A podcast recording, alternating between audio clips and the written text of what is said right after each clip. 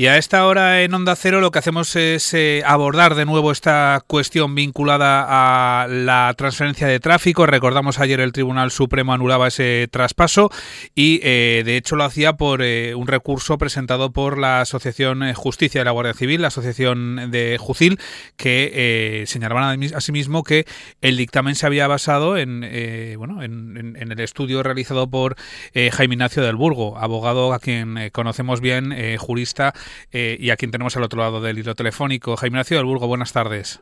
Muy buenas tardes.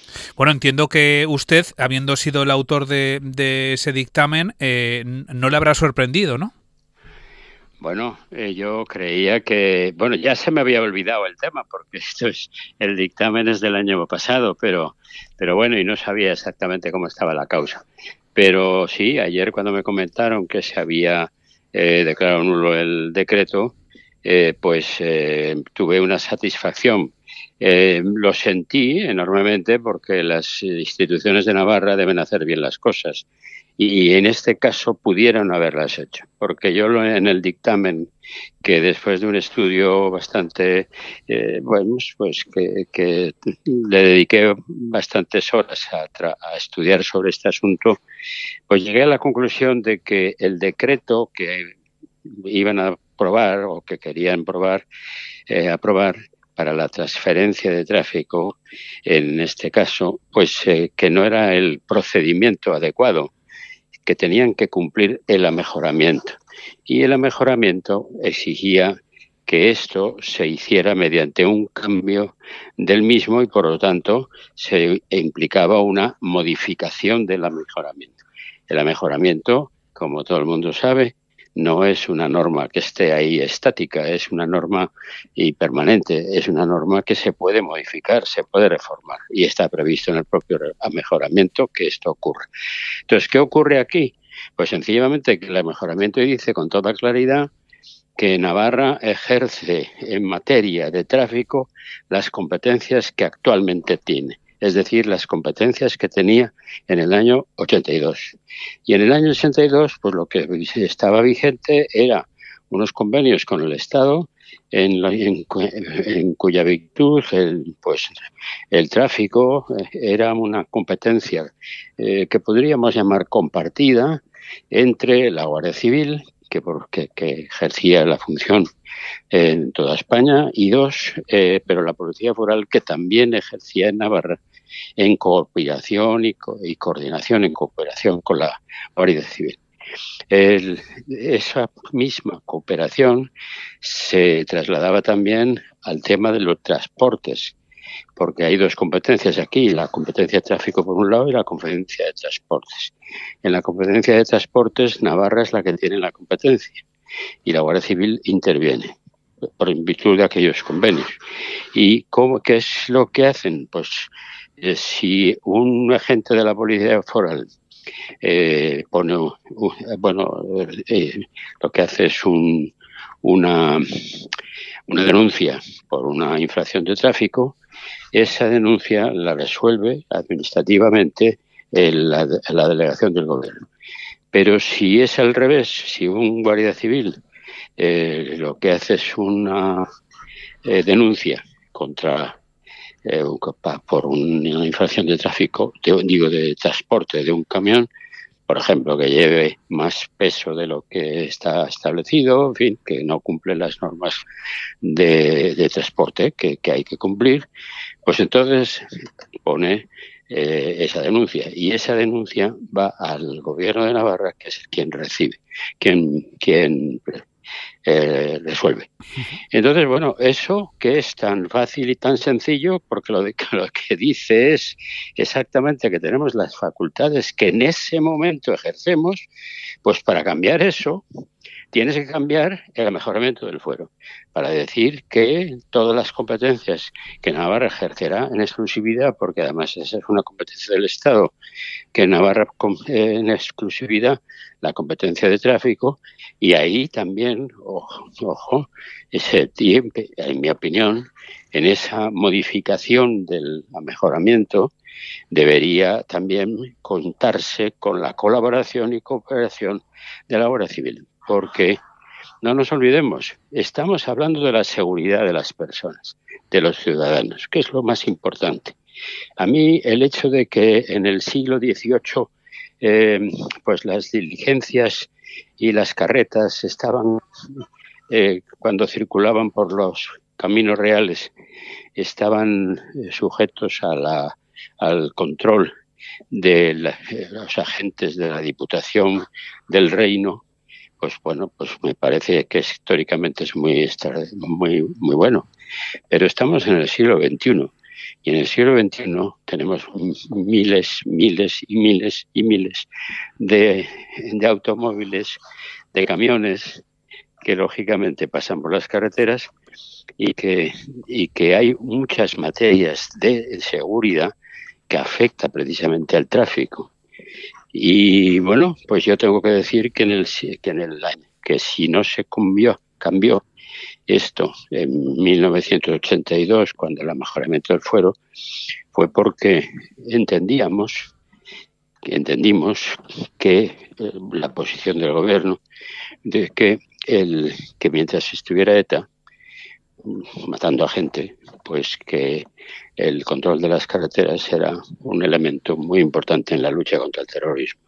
Ah, Sí. Sí, disculpe. ¿A, qué achaca eh, que ayer la presidenta del Gobierno señalara que los servicios jurídicos, tanto del Gobierno como del Parlamento, consideraran que era el Real Decreto la vía, la vía correcta? Eh, ¿Por qué optaron por esta vía y no por la que está eh, ahora mismo poniendo sobre la mesa el Supremo? Sí, a la señora Chivite yo le mandé el dictamen y nos intercambiamos correos sobre el tema. Yo le dije que no era un camino adecuado, que la prisa en este caso no era buena consejera, porque, bueno, ¿qué es lo que ha pasado? Eh, a toda prisa había que hacerlo, pero ¿por qué? Porque había un pacto político. Si es que además eso es lo que a mí tengo que decir más me repugna en, esta en este tema. Porque aquí, aquí no ha habido una iniciativa del de los grupos políticos que dijeran, bueno, vamos a, eh, queremos la transferencia en materia de tráfico, vamos a hacer, pues bueno, vamos a proponer unas, unas normas y vamos a negociarlas con el Estado para incluir, para para modificar el, mejoramiento del fuero. No, no. Aquí de lo que se trataba era de que el señor Sánchez se había comprometido primero con el PSOE y después con Bildu para que las transferencias, eh, para que la, transferencia de la, de la, de la exclusividad del tráfico eh, se hiciera en el plazo de seis meses. Eh, es decir, que unas personas que nada tienen que ver en este tema con Navarra, porque no estaban en no estaba hablando el señor Sánchez con la señora Chivite, estaba hablando con los representantes del Partido Nacionalista y de Bildu. Y eso a mí me parece que es una humillación para Navarra. El señor Sánchez se, atribuye ¿eh? las facultades del Estado y el señor y estos señores se atribuyen las facultades de Navarra cuando no tienen ninguna. Entonces, sí. ¿Y considera que eh, de cara, a, una vez ya pronunciado, eh, eh, conocido este pronunciamiento del, Supremo, considera que es, es necesario un, un, gran pacto político en Navarra para, para esa reforma del mejoramiento para, para asumir esta transferencia de pues, tráfico? Yo pienso que sí, pero además, si no, si está en, se, ha, se ha acordado que se va a hacer un estudio o mejor dicho, se va a estudiar en el Parlamento la posibilidad de reformar el mejoramiento, este sería uno de los puntos a tratar.